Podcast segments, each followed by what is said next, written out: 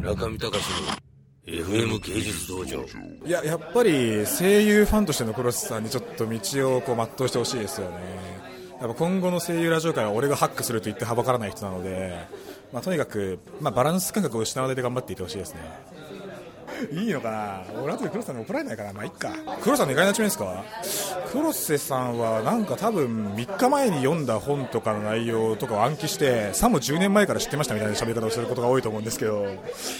まあなんか、まあ、わかんないですけど、まあ、バス釣りのプロであり格闘ゲーム始めて十運年でありみたいな感じで。あと声優オタクもずっとやってて美術もやってて。何やってるんですかみたいな感じですよね、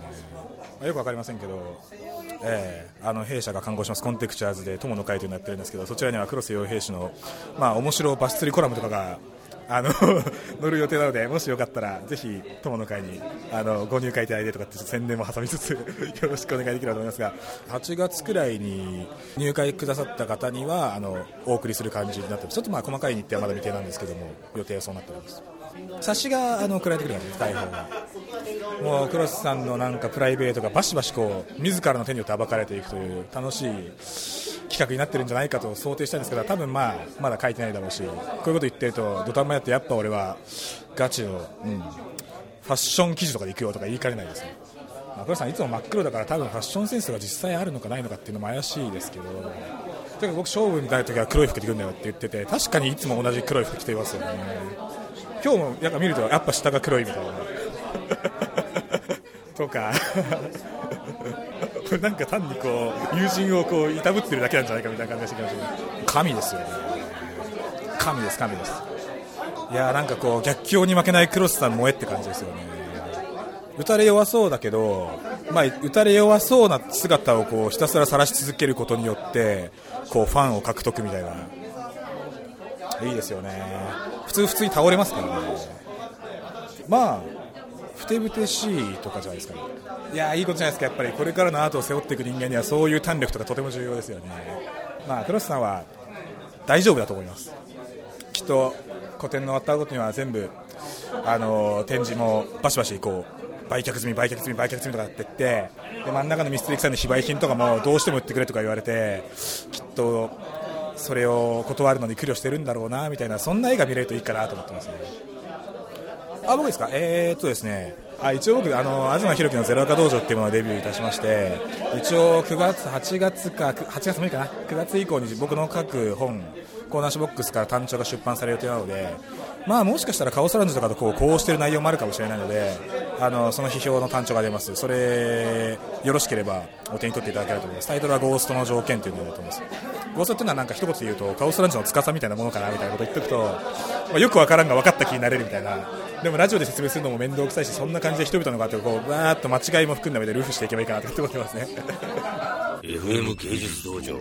えっと僕はあのブラックバスが好きで。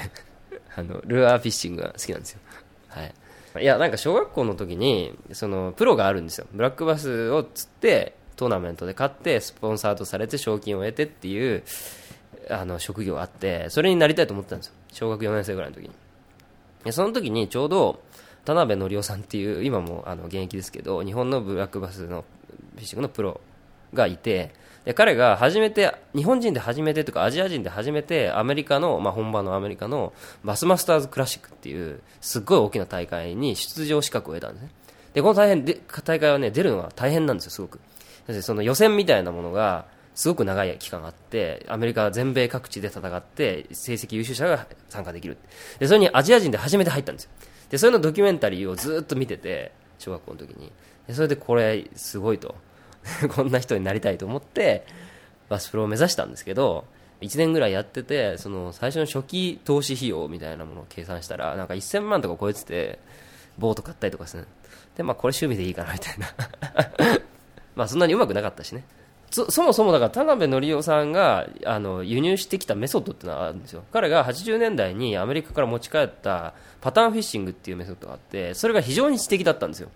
そのパターンですね。その魚の行動パターンとその時のシチュエーションをこう合致させてどこに一つのフィールド湖があったとしたらここのエリアには何パーセントの確率でいるとかっていう風な確率で絞り込んでいくっていうパターンフィッシングメソッドを輸入しててでそれを雑誌とかでどんどん紹介してたんででそれすごい読んでてこれはすごいんだと思ってやっぱり論理的にすごく納得ができるしで実際に田辺さんは勝ってるし釣ってるっていうのでもうやられちゃって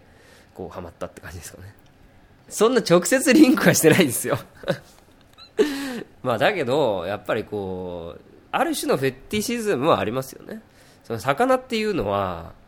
キラキラしてるじゃないですか。いや本当に。でなんか透明だしね。でも水とか透明だし要するに水の中にいる魚と水から上がった魚って全然そのなんていうか違うんですよ。水から上がった魚っていうのはやっぱ非常時代じゃないですか。ででも水の中に入ってるのは自然の状態なんですね。だから水の中に入ってる魚に僕らは憧れてるんですけどでそれとこう交渉してるんですよ。その釣り竿とルアーっていう道具でこう難しい交渉をやってるんですよ、うん、それがこう交渉成立した時にやっぱすごい快感が訪れるっていう。中見隆の FM 芸術道場。